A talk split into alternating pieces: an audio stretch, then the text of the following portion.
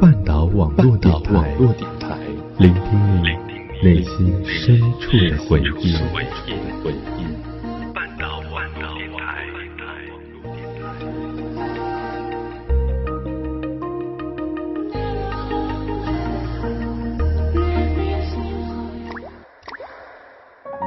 我们都在故事里感悟真谛，我们都在故事里懂得人生，我们都在故事里学会成长。你的故事，我的故事，他的故事，你的故事，我的故事，他的故事。这里是我们的故事。喂，你数学那么厉害，我问你，负数除以零等于负无穷，那？正数除以零是不是等于正无穷，或者是无限与接近于零的数？零不能作为除数，所以这个问题没有意义。你是白痴吗？我才不是。可是这本书里面说，你不会思考的吗，笨蛋？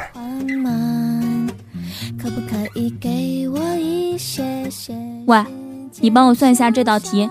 水的密度是一点一方，水的质量就是一吨。每秒七万立方米泄洪，每秒排水就是七万吨，需要七千个石灯笼器。什么？你再说一次。哎，你怎么那么笨呢？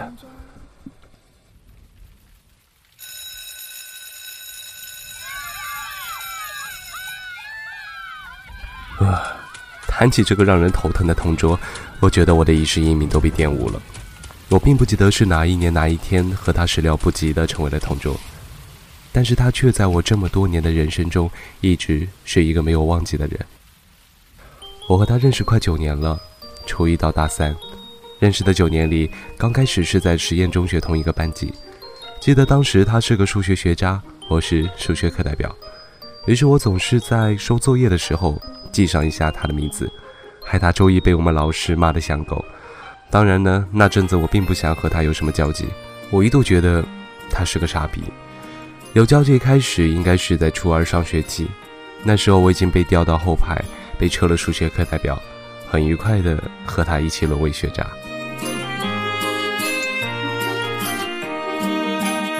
高中的很多同桌也是现在的基友，并且友谊长存的，有一个比较例外。算得上青梅竹马、蓝颜知己的。我记得那时，因为某一天下午的自习课，这位数学课代表在前面搞怪，被在教室外的班主任看到，于是直接调到最后和我成了同桌。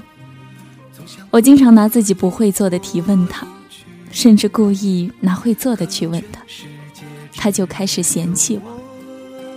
我想，很多人的初恋都是自己的同桌吧。我呢，绝对是不早恋的好学生，所以还没来得及和他发展出一段可歌可泣、此生难忘的初恋。如今想想，真是遗憾了。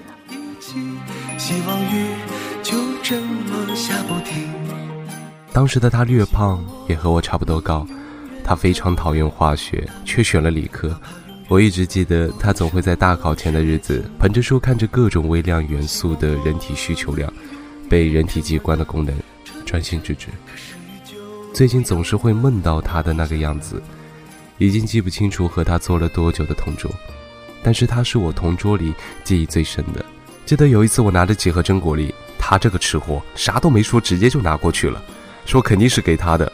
我说不是，但其实他对了，那就是给他买的。在那个写纸条还占据绝对地位的学生时代，在百无聊赖的晚自习里，我几乎每天都会和他传字条聊天。我们彼此写的文字，想来至少也有几十万吧。说来奇怪，写几千字文章也痛不欲生的我，却又闲心和他唠叨那么多。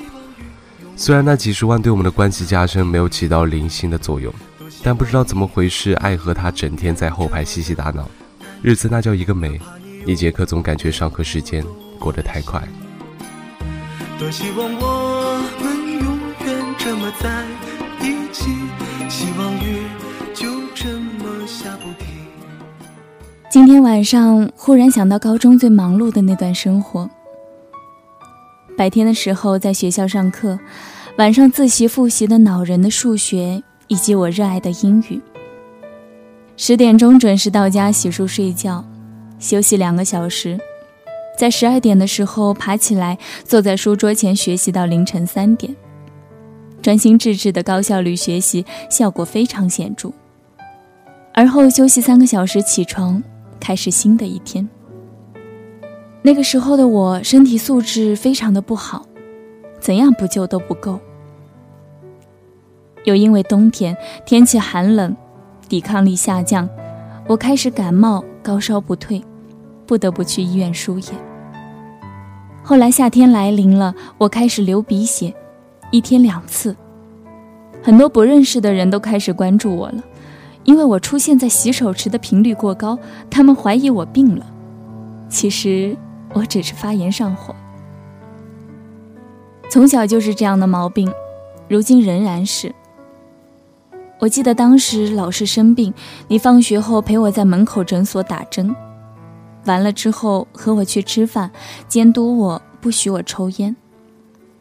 我当时觉得他简直就是我的男朋友。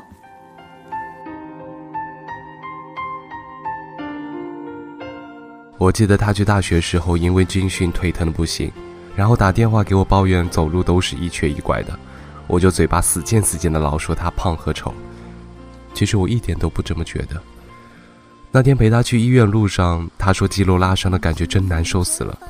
可是我想说，我喜欢你才是最难受的事情。可是我最终还是没有说，就这样沉默了。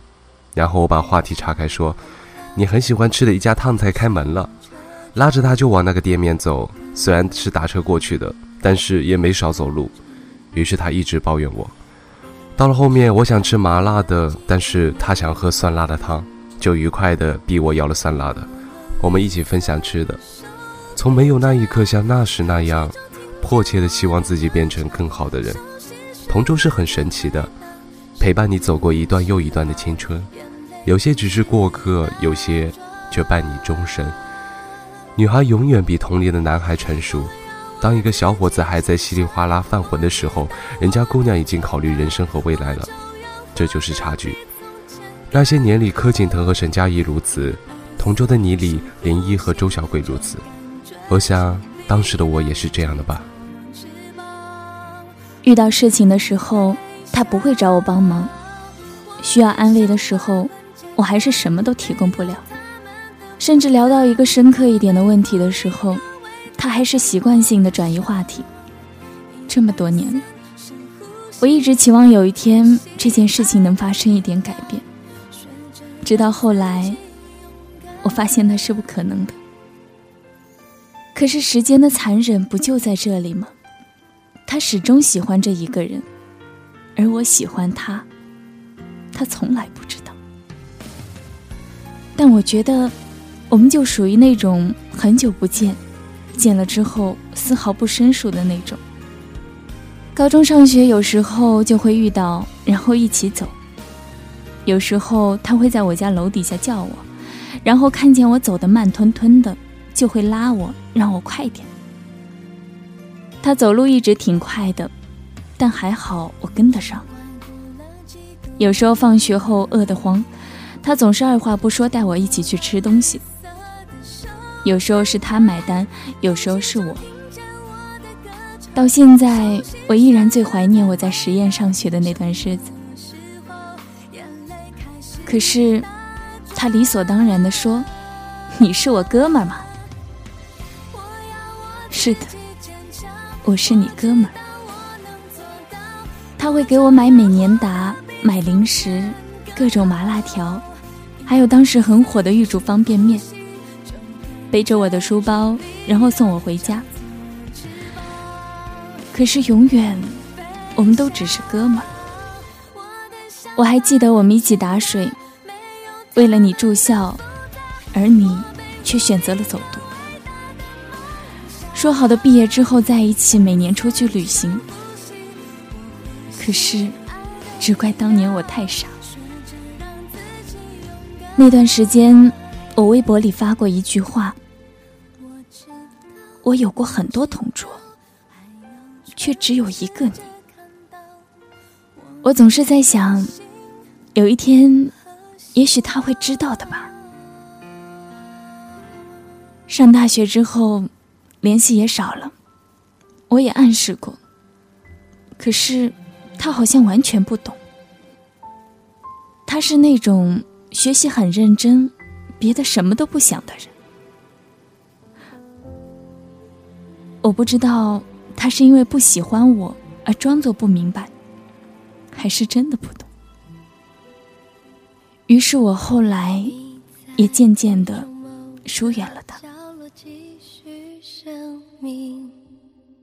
对这个世界充满怜悯，有种声音在心里响了又停，像寒风吹进心底，与心跳在共鸣。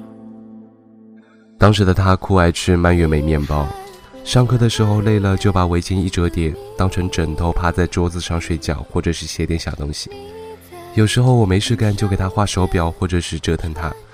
我仿佛看见当年那个自己，说你在装傻。我想我是不懂得表达爱的，我长成了和爸爸还有外公那样不懂得表达爱的人。每当对着自己所喜欢的人，不知道该如何表达喜爱的时候，我就会给他递上很多食物，就像我总是在问你说。你还要不要再吃一点？这也许就是为什么每次你过来，我总是想带你吃各种各样好吃的。我总是害怕你吃不饱。你不懂，这也许就是我能给予你这个吃货最大最大的爱了。我知道他一直喜欢一个人，所以那时的我始终没有对他表白。我在想，如果能一辈子这样当你的蓝颜知己，不能做情人，也能当哥们儿，总比形同陌路好得多吧。好久以后，我有次无意间在朋友微博里发现他，一下子全部翻完了，才看见很久以前的他说了那么一句话：“我有过许多同桌，却只有一个你。”那一刻唏嘘不已。时间这东西真的眨眼就过了。高考了一年又一年，距离毕业已经快三轮了。我和他认识已经九年了。这些标志我一想起来便觉得世界变迁。如果能回到当年。那该多好！我停下回忆，突然迫切的想知道他现在的生活。于是我在微博里找到了他，他的头像是和男朋友的合照。我想，我和他就像是温水煮青蛙，等适应这缓慢升温的变化。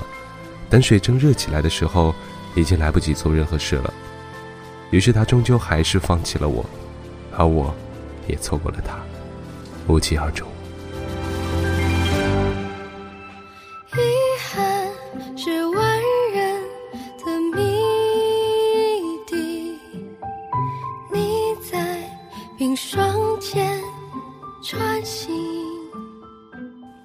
暗恋的结束是大二那年，我浑浑噩噩的从上海回到宿舍，不哭，睡了两天，不想吃东西，也不想说话。那时候，现在的男朋友陪我走了很长的一段路，因为没吃什么，整个人都很虚弱。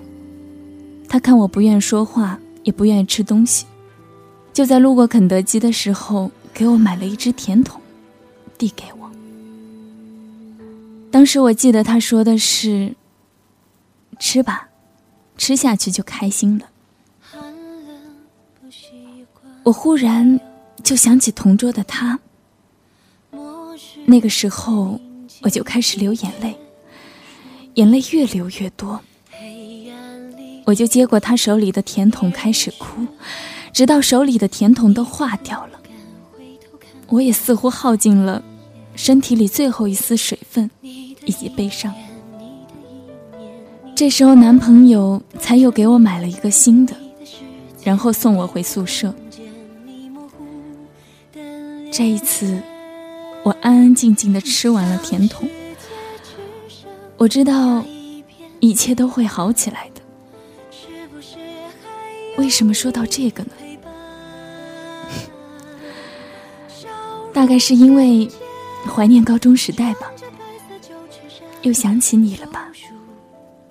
尽管我们已经很久没有见过了，离开高中，去到大学，我们相处的时间真的是越来越少。我也曾经遗憾过这种转变，却不得不承认，我们都已经长大了，再也回不去了。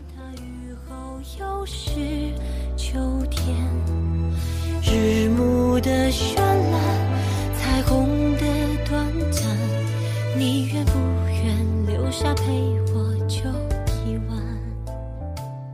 看过一本书，里面说。那个春天和随后而来的夏天，在接下来的很多年里，都是我记忆里最快活、最肆意的时光，有无尽的经历、欢笑、胃口和欲望。后来我离那段岁月无可避免的越来越远，终是要挥手告别，但对他的印象，却不曾有一刻的褪色。嗯，的确如此。如今的我再也不需要和你纠结在三角函数和数学考卷谁高分的问题上了。我也离你越来越远了。我想，青春期最难的一道数学题，我终究是没有解开过它。